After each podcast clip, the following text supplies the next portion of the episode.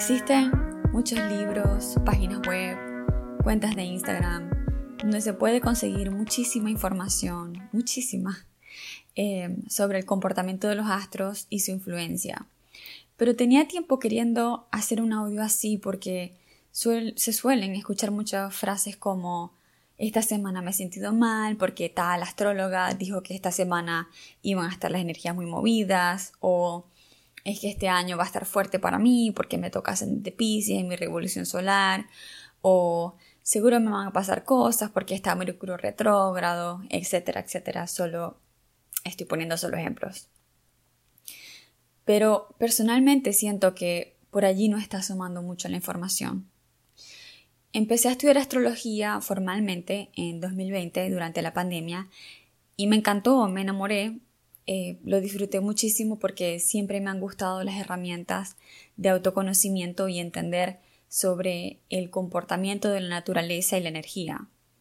Yo he encontrado muchos regalos estudiando astrología, he aprendido a reconocerme como naturaleza, como agua, fuego, tierra, aire, como energía, como, como parte de un universo.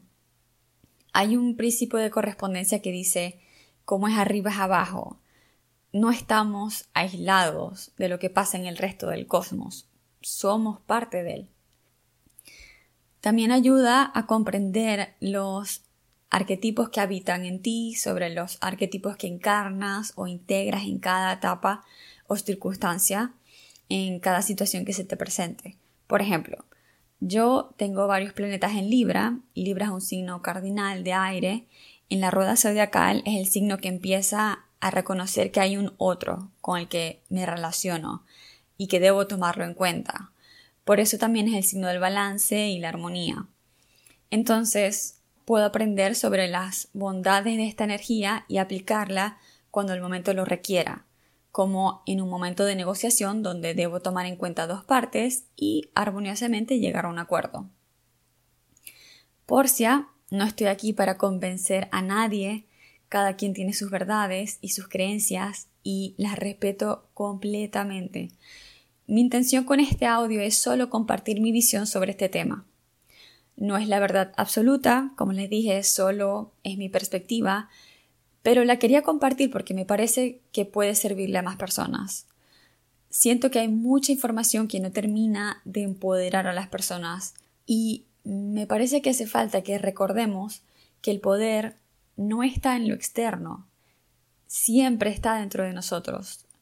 Por eso quise escribir estas cuatro lecciones de qué es la astrología y cómo usarla a nuestro favor.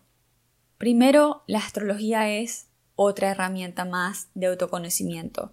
Y el conocimiento es poder, es decir, la idea es que la uses para empoderarte. Si en algún momento sientes que el poder no lo tienes tú, sino que el poder lo tiene una circunstancia externa, deja de ser herramienta. Lo más, más importante siempre es cómo te sientes tú, cómo cultivas tu equilibrio, cómo te trabajas para mantener tu centro y sentirte bien.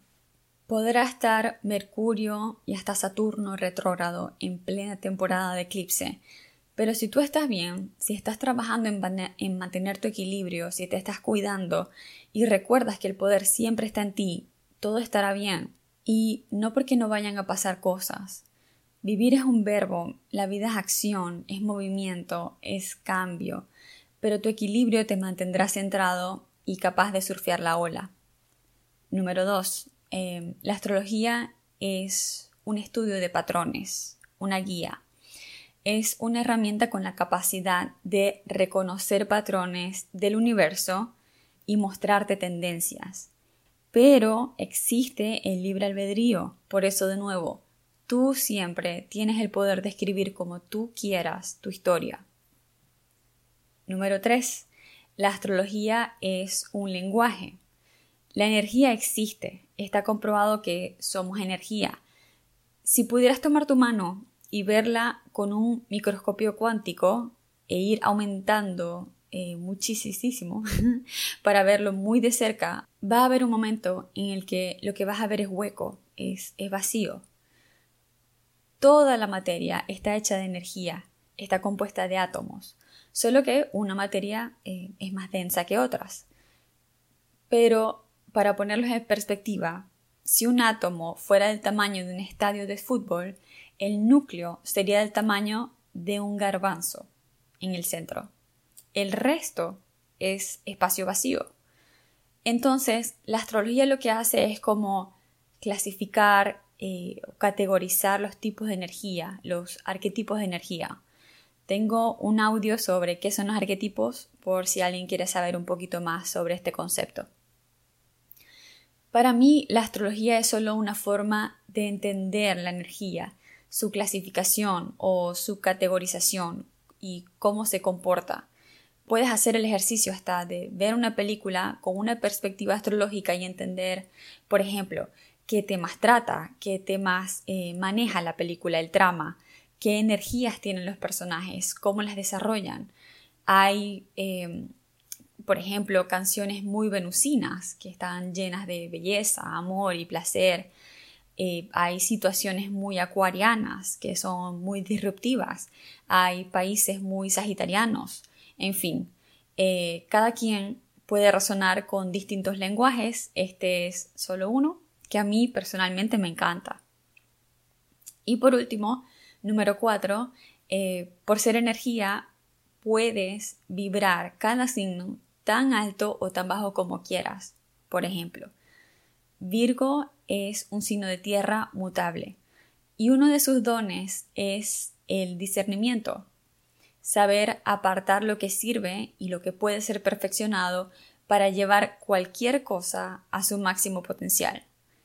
En ese caso, estaría aportando algo positivo.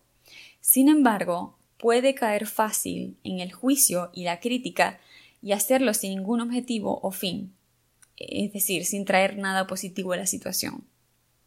Cada uno de nosotros tiene el poder interno para elegir siempre, a cada momento. Para mí, esa es la lección más importante. No fuimos creados para ser víctimas, Fuimos creados para crecer, para trascender el obstáculo, integrando la lección y haciéndonos mejores cada vez, aprendiendo del amor. Espero les haya gustado y sumado de alguna forma eh, y cuéntenme si les ha resonado alguna de las lecciones. Gracias por escuchar. Hasta el próximo martes.